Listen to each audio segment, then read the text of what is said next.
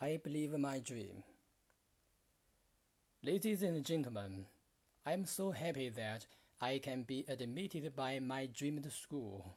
The new campus gives me a new start.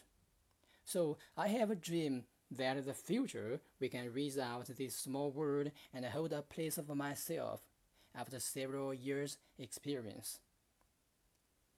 In order to make this dream come true, I ask myself not only focus my attention on studies, because I should face all the society not only by my textbooks or my classmates. I think college is also a small society where I can improve myself. For example, I should learn how to get along with others, though I may dislike them or how to deal with things that I used to regard as worthless, and so on. Then I sincerely hope I can find my true friends so that we can struggle for our dreams together.